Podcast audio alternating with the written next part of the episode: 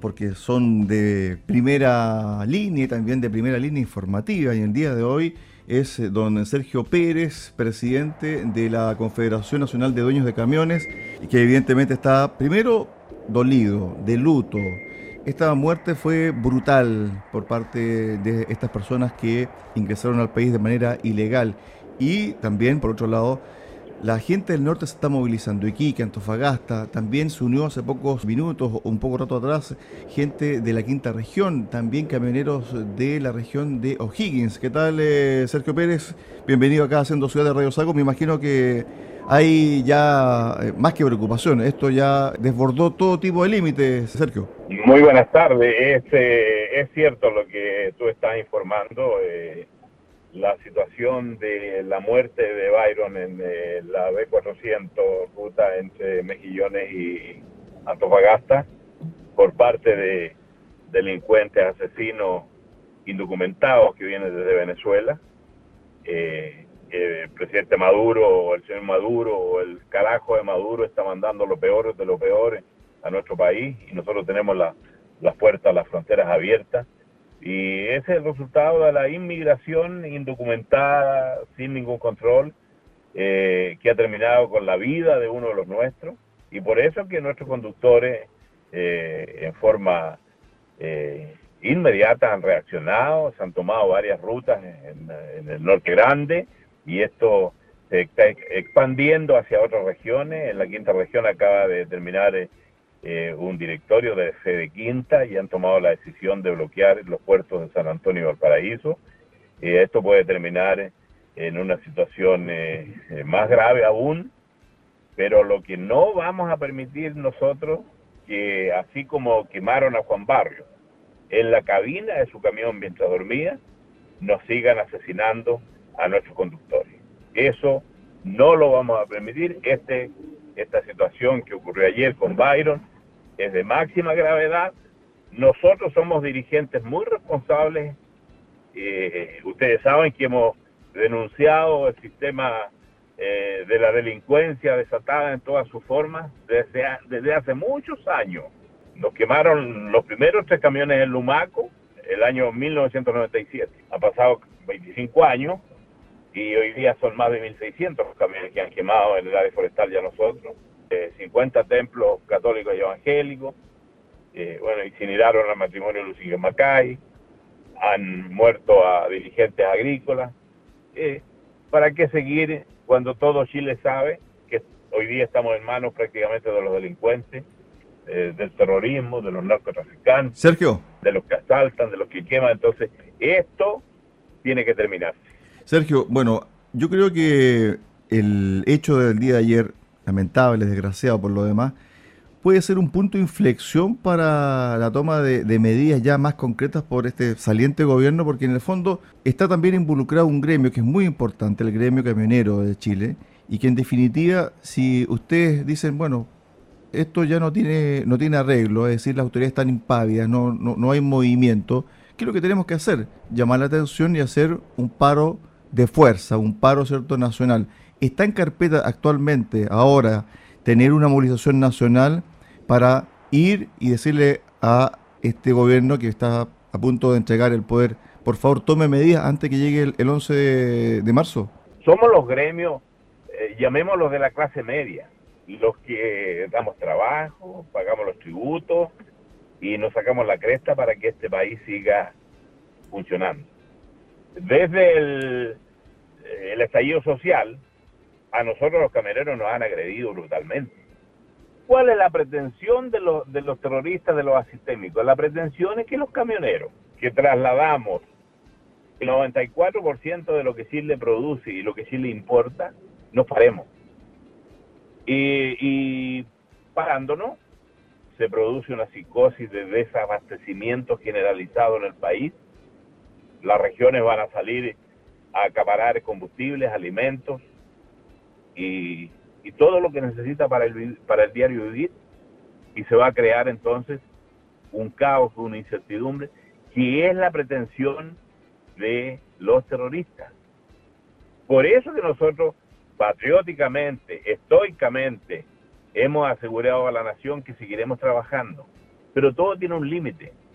Si aquí lo que ha fallado son los poderes, las instituciones de la República de Chile. El poder legislativo que lo único que ha hecho es hacerle zancadillas al Ejecutivo, no le aprueban nada. El Poder Judicial, y cuando se detiene un delincuente por carabineros o investigaciones, que se sacan la cresta, perdóname el vocablo, y, hay ejemplos que lo han detenido 100 veces, y, y la Fiscalía entrega al delincuente al Ministerio Público, aparece un abogado brillante, que no sé de qué planeta viene, pero todas las pruebas las declaran inválidas por el juez. Y el juez le dice a un delincuente que lo han detenido 100 veces, señor delincuente, discúlpenos que lo hayamos detenido, este estado abusivo lo ha detenido, usted por favor siga robando. Yo cuando, cuando digo esto estoy inventando, esa es la realidad de Chile, pues. Entonces los camioneros hemos reclamado, trajimos, llevamos los camiones desde la Araucanía a la moneda en el gobierno de la presidenta Bachelet, porque la presidenta y Peñalillo dijeron que no, no había terrorismo. Bueno, hay terrorismo. El año antepasado eh, detuvimos los camiones durante siete días para poner en la conciencia nacional eh, el grave problema de la delincuencia en todas sus formas. ¿Hay delincuencia? Efectivamente, hay delincuencia. Narcotráfico, terrorismo, robo, asaltos, portonazos. Sí, sí, ya no se puede vivir.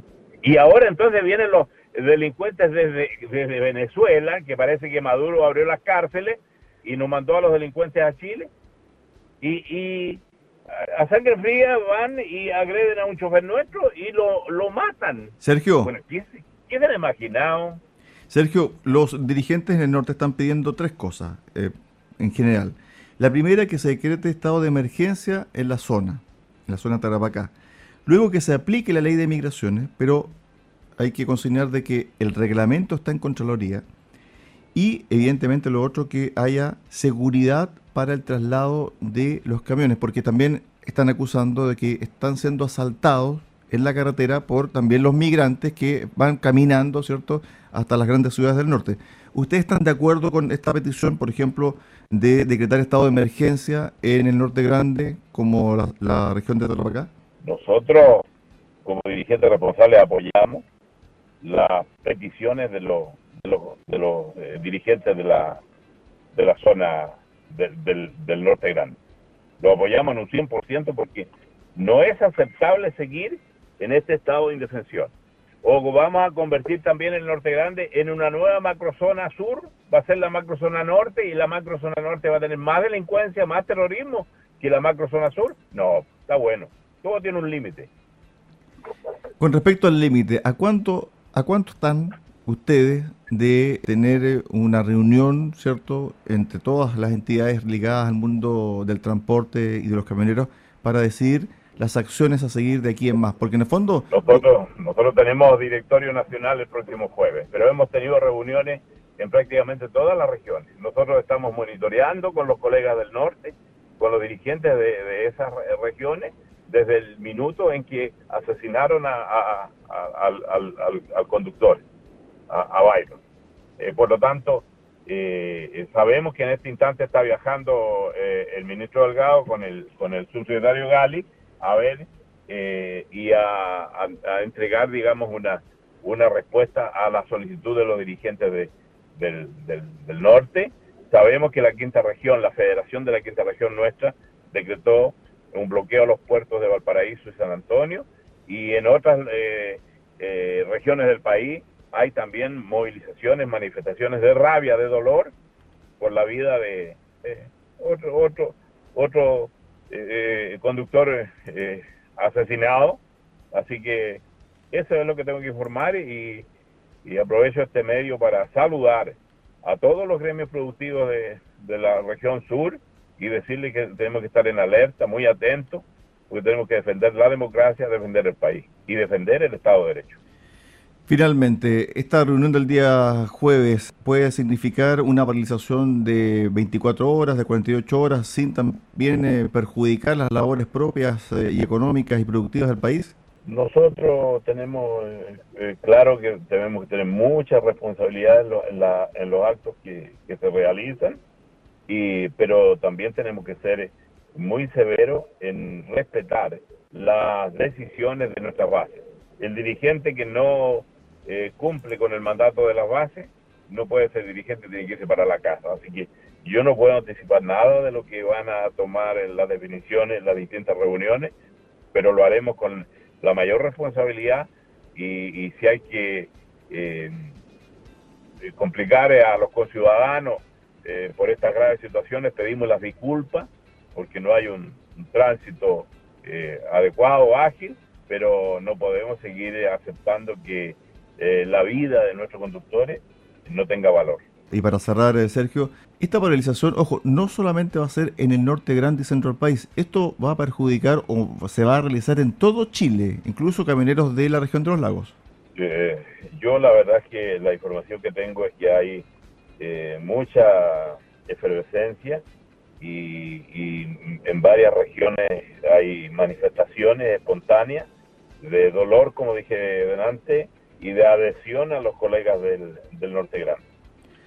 Estuvimos con Sergio Pérez, el líder de la Confederación Nacional de Transporte de Carga en nuestro país, conversando sobre esta coyuntura que se está, se está produciendo en el norte grande de nuestro país a raíz de la muerte del camionero de Byron Castillo, de una muerte muy brutal por parte de dos inmigrantes que ingresaron a nuestro país de manera irregular. Gracias, Sergio. Buen fin de semana. Gracias, muy buenas tardes. Buenas tardes.